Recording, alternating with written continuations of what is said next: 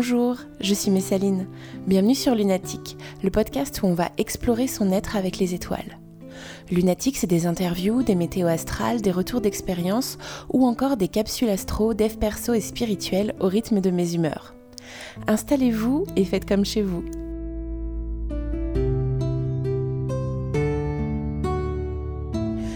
Coucou à toutes Je suis vraiment très heureuse de vous retrouver pour ce deuxième épisode du podcast Lunatique.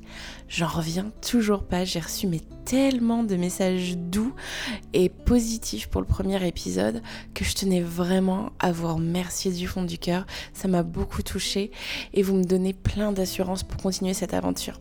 Alors merci beaucoup. J'espère que vous avez passé une bonne quinzaine depuis la dernière fois et que votre rentrée s'est faite sans trop de fracas. Ici, on est en instruction en famille et en télétravail, donc on a pu faire ça à notre rythme. Alors, euh, nous sommes mi-septembre. La saison de la balance arrive à grands pas. Mais je me sens pas de vous en parler avant d'être déjà dans cette énergie pour faire un épisode plus en accord avec le flot du moment.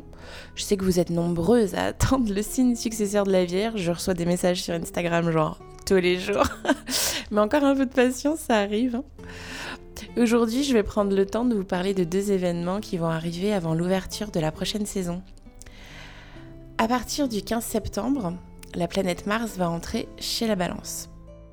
Pour l'occasion, je vais commencer par faire la description de l'énergie martienne avant de m'attaquer à l'exploration de l'union Mars-Balance. Dans un second temps, je parlerai de Mébonne, la fête celtique qui aura lieu le 22 septembre prochain lors de l'équinoxe d'automne. Je vais vous décrire son ambiance que je tellement. C'est thématique et ce que vous pourriez y faire si vous avez besoin d'inspiration? Voilà qui fera le tour de ce second épisode. Alors sans plus attendre, c'est parti Mars. Mars, c'est une planète dite personnelle, c'est-à-dire euh, qui a un cycle assez court pour qu'elle soit associée à notre être et non euh, au collectif ou à toute une génération, comme des planètes qui sont plus éloignées. Elle change d'énergie environ tous les 45 jours, plus ou moins. La divinité qui est associée à Mars, c'est Arès, le dieu grec de la guerre, de la volonté aussi, et puis de la résilience. Mars, c'est la planète qui gouverne le bélier, entre parenthèses, qui lui aussi est le guerrier du zodiaque, comme de par hasard. Mars, c'est une énergie physique, une énergie vitale, euh, qui nous fait bouger. C'est vraiment ce qui anime notre corps. Une vraie pulsion de vie. Un peu la petite étincelle euh, qui brille en nous, quoi. La phrase type de Mars, ça pourrait être quand on veut, on peut. Euh, ou alors, on sait jamais, sur un malentendu, ça peut marcher. Ce genre de vibes là, quoi. Mars, euh, c'est une énergie physique, comme je disais. C'est aussi de la persévérance, de la résilience, de la ténacité et puis beaucoup, beaucoup de courage. Il nous met un coup de pied au cul quand on est face à des épreuves ou à des obstacles. Ça nous permet vraiment de rebondir et, euh, d'avoir un boost d'énergie à ce moment-là.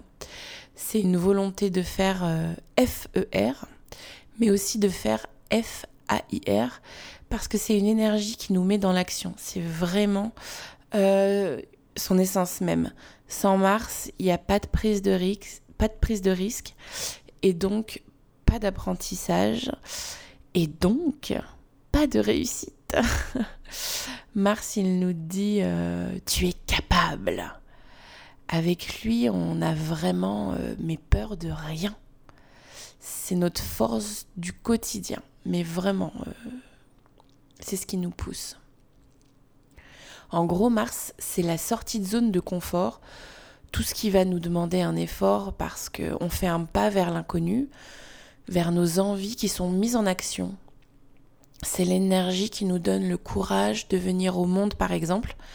Elle est très présente lors d'un accouchement. Mars nous donne l'envie de sortir euh, de la sécurité du ventre chaud de notre maman qui est tout réconfortant pour aller découvrir un monde qu'on ne connaît pas. Euh, mais dans la vie, on peut aussi renaître à soi plusieurs fois, ce qui rend Mars très précieux.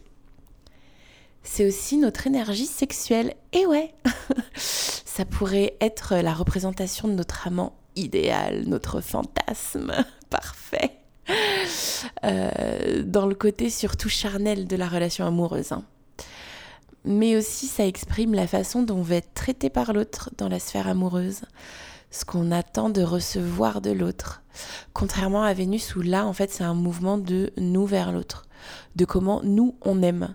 Mars, c'est plus comment euh, on aime être aimé, en fait.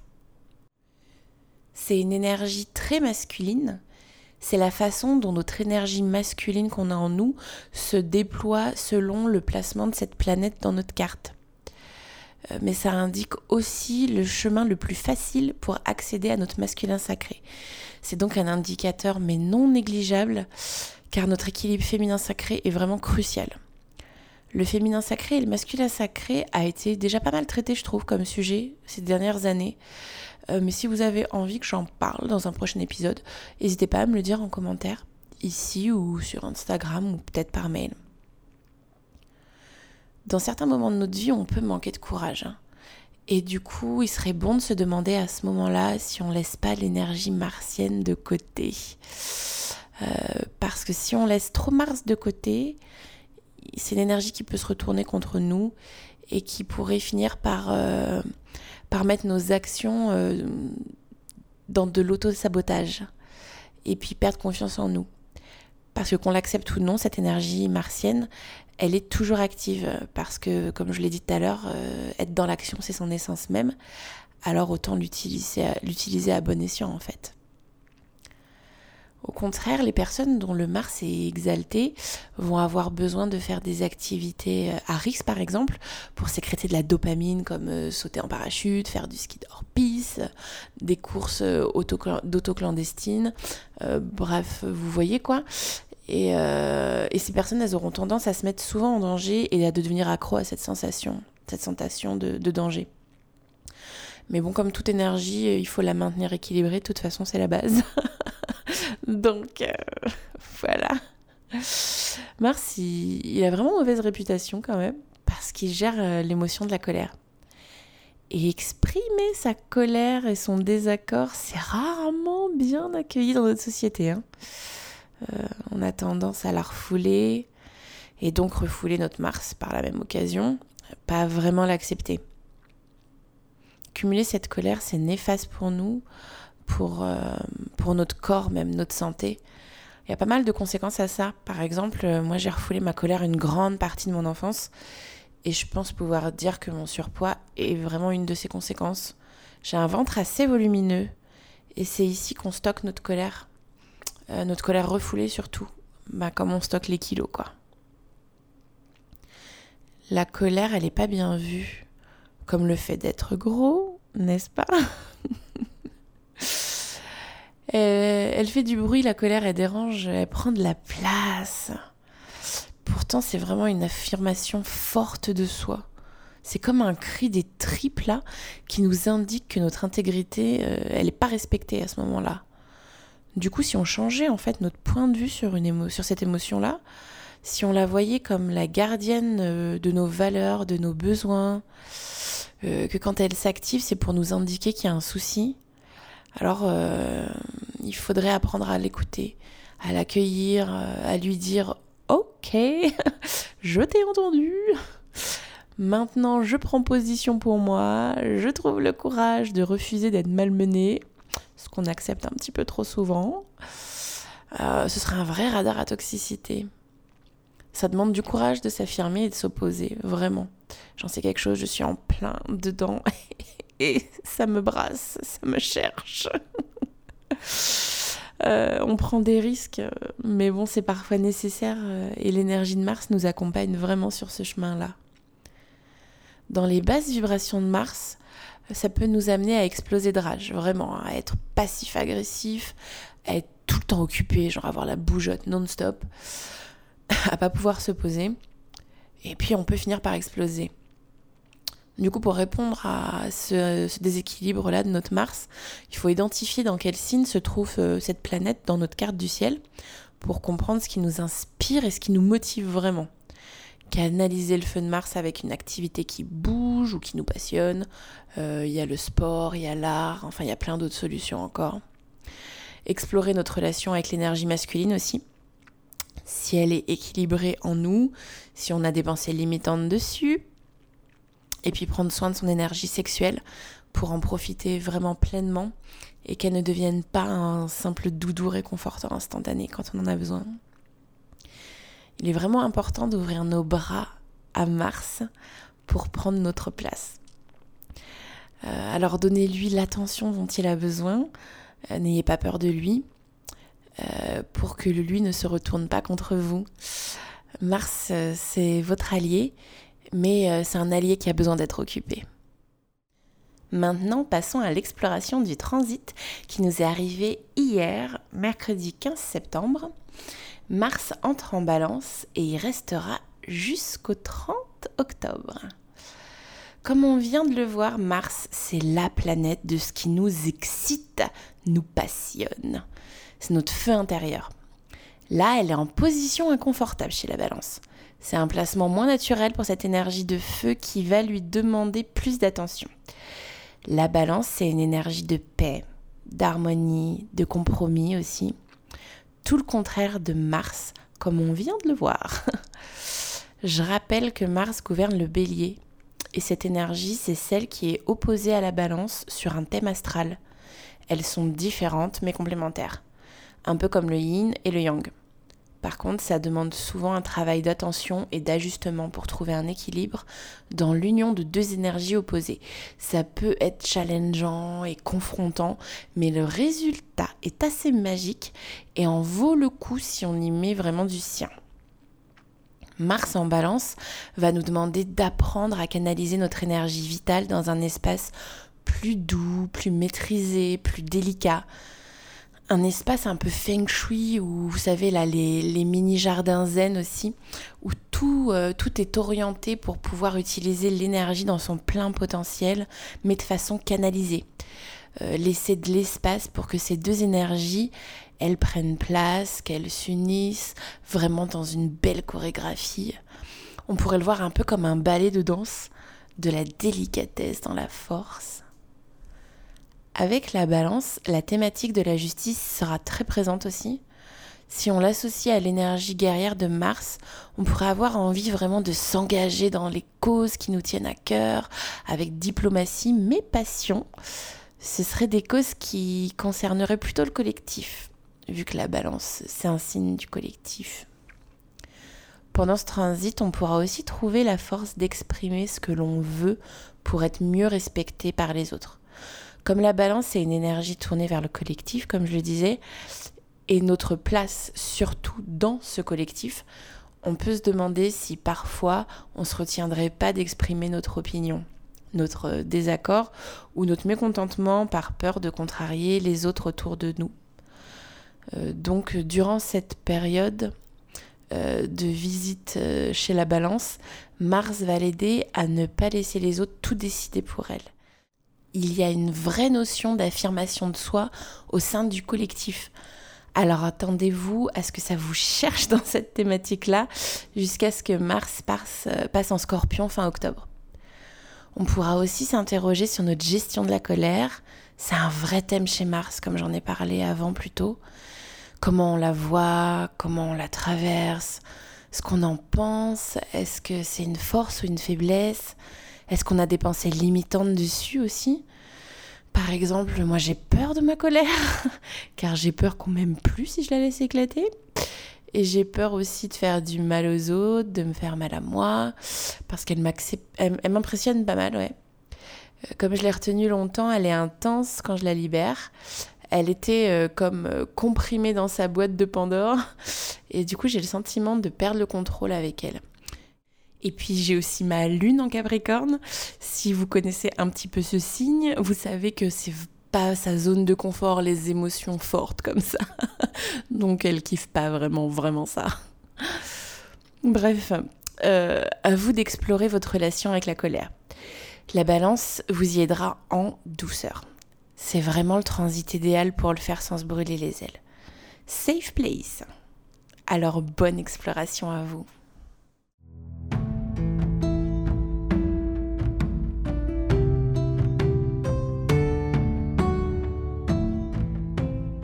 Mais bonne. Mais bonne, c'est un des huit sabbats de l'année. Les sabbats sont des fêtes païennes issues d'anciennes traditions celtiques qui ont donné naissance à la roue de l'année. C'est une roue qui divise en huit parties égales l'année, avec huit cérémonies sacrées fondées sur les moments importants des changements d'énergie saisonnière durant l'année, comme les équinoxes, euh, les solstices par exemple. Il y a un vrai équilibre entre la lumière et l'ombre, parce qu'on accorde six mois à l'un et puis six mois à l'autre. Donc on a six mois de mars à septembre avec plus de jours que de nuits, appelée période de lumière. Et on a de septembre à mars avec plus de nuits que de jours, appelée période sombre. C'est une symbolique que je trouve vraiment, mais vraiment déculpabilisante. Ça nous aide à accepter cette part de nous-mêmes sans la juger. L'ombre n'est ni bonne ni mauvaise, elle est nécessaire. Sans ombre, pas de lumière. C'est une thématique qu'on approfondira plus avec la saison du scorpion. Bon, alors ma bonne se fête entre le 21 et le 23 septembre lors de l'équinoxe d'automne. L'automne, c'est ma, saison vraiment mais préférée, de toute l'année. Alors qu'il y en a d'autres qui la craignent et la voient comme la mort de la nature et le début de la saison froide. Moi, je pense direct à un plaid chaud, à des pulls douillés, à des lectures réconfortante, un feu de cheminée, une petite tisane, Halloween, Noël qui se rapproche, un bon moment cocooning où on ralentit et où l'air devient plus respirable. Et puis l'ambiance plisse, quoi. c'est juste à tomber. Euh, toutes, ces toutes ces couleurs orangées, rouges, vertes, marron. J'adore euh, les légumes, les fruits, euh, tout le folklore qu'il y a derrière ça en automne. Les pumpkin pie, les plats qui sentent bon la cannelle. Bref, je pourrais en parler longtemps. Donc je me censurerai un peu. Mais bonne, c'est une période d'abondance où on termine les dernières récoltes des fruits, des céréales qu'on a cultivées durant l'été. On stocke nos aliments, donc notre énergie aussi, pour les mois plus froids et sombres qui arrivent. La météo est souvent clémente et douce, ni trop chaud, ni trop froid. La durée de jour est équivalente à celle de la nuit, un moment d'équilibre et de douceur où on va pouvoir poser un bilan. Euh, oui, parce qu'une année païenne suit les saisons et ma bonne, c'est le dernier sabbat de la période de la lumière. On fait le point sur ces six derniers mois avant de passer dans la période plus sombre qui est plus calme, plus propice à l'introspection, au repos et, et au nettoyage de nos mémoires. C'est un inventaire, un bilan qui est psychologique émotionnel mais aussi physique en faisant un grand ménage avant de s'apprêter à refermer les fenêtres pour se retrouver plus souvent à l'intérieur de son foyer. Donc mes bonnes symbolisent le retour de la nuit parce qu'à partir de là, elle prendra le dessus sur le jour. Ce qui lui donne une teinte plus solennelle par rapport aux autres sabbats de la période lumineuse qui sont plus festifs. Une transition en douceur entre les deux périodes. Si on devait la comparer au cycle lunaire, mais bonne, ce serait la pleine lune où l'énergie monte à son max puis va retomber doucement après. On va être dans un état d'esprit de gratitude. On remercie la, la, nature pour son abondance et ses cadeaux qui nous aideront à passer l'hiver. Si on devait l'associer euh, à un cycle de vie, ce serait quand on devient une femme mature vers la quarantaine l'insouciance de la jeunesse, comme celle que l'on ressent parfois en été, euh, laisse doucement place à la sagesse plus tempérée de la femme mature.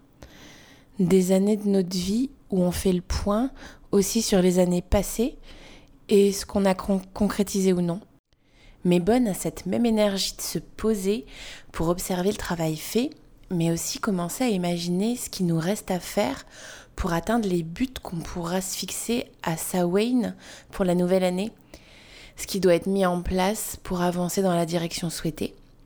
On pourra euh, poser ses souhaits lors du prochain sabbat, mais ça peut être bon de commencer d'y penser maintenant. Pour vos rituels, vous pouvez ramener des fruits à coque, des pommes de pin, des marrons, des feuilles, de l'écorce, et puis plein d'autres choses qu'on peut trouver en nature euh, pendant des balades. Évidemment, quand on prend euh, Agaya, on la remercie toujours. On prend ce temps de gratitude euh, en conscience nécessaire euh, pour rester dans une belle énergie. Perso, si je ramasse quoi que ce soit, je la remercie toujours. Je remercie par exemple l'arbre si je lui prends un fruit, une feuille, et je le serre contre mon cœur, et je lui fais un petit bisou. vous n'êtes pas obligé d'en faire autant, hein. Faut trouver votre truc à vous, euh, mais vous voyez le genre. Mais bonne, c'est une période parfaite pour les balades en nature. Se reconnecter à elle avec simplicité, puis humilité, les couleurs que vous pourriez utiliser sur votre hôtel si vous en faites un, parce que c'est pas obligatoire. Euh, ça va être les couleurs de l'automne qui vont être chaudes et sombres. Si vous souhaitez y déposer des animaux totems ou symboliques, ceux de la forêt sont pas mal, comme le renard ou l'ours qui s'apprête à hiberner, ce serait parfait. Mais il y en a plein d'autres, hein faut pas se limiter. Allez vers ce qui vous appelle, même si ça va à l'encontre de tout ce que je vous dis. Euh, je le dirai jamais assez, vous êtes votre propre phare. La pomme, c'est euh, une vraie symbolique de mes bonnes. Vous pourrez l'inclure si vous le souhaitez aussi, que ce soit sous forme de déco, en la découpant, en la séchant. Par exemple, en découpant une tranche pour faire apparaître l'étoile de son cœur. C'est trop beau. On peut la manger aussi, que ce soit euh, nature ou euh, en la cuisinant en compote, en tarte. Pour mes bonnes, vous pouvez aussi cuisiner un plat avec d'autres légumes ou fruits de saison, ou peut-être même faire une conserve dans l'intention de la rouvrir au cœur de l'hiver pour retrouver des saveurs de fin d'été. Tout est une, tout est une question d'intention en magie. Alors ayez la petite étincelle, peu importe ce que vous y ferez, tant que ça résonne parce qu'on est d'accord, toute cette ambiance-là, cet euh, esprit d'automne, ça va vous accompagner jusqu'à fin octobre, lors du prochain sabbat. L'énergie qui s'en dégage va vous ambiancer pendant toute cette période. C'est pas que le jour J. Alors si jamais vous ne pouvez pas le faire à la date précise, faut pas vous culpabiliser. L'important c'est de le faire quand on est dispo et pleinement dedans. Fêter ce sabbat en conscience. Les détails, euh, ça n'a vraiment pas la, priorité. On va se focaliser sur le bénéfice et le travail effectué lors de ce moment précieux qu'on s'accorde à soi. Ça doit pas devenir une source de stress. Alors kiffez et puis c'est tout. bon sabbat à toutes.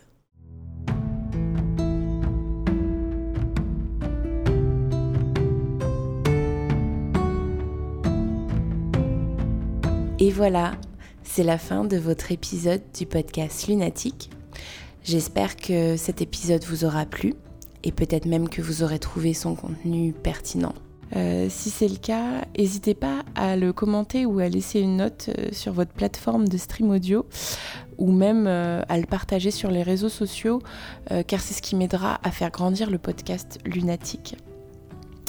Si vous ne me suivez pas encore sur Instagram, sachez que j'y partage tous les jours des infos sur l'énergie du signe de la saison actuelle. Je décortique tous les signes du zodiaque au fil du temps et je me fais un plaisir de répondre à vos questions et vos commentaires. En tout cas, merci beaucoup de m'avoir écouté jusque-là. Passez une bonne quinzaine en attendant le prochain épisode et à très vite.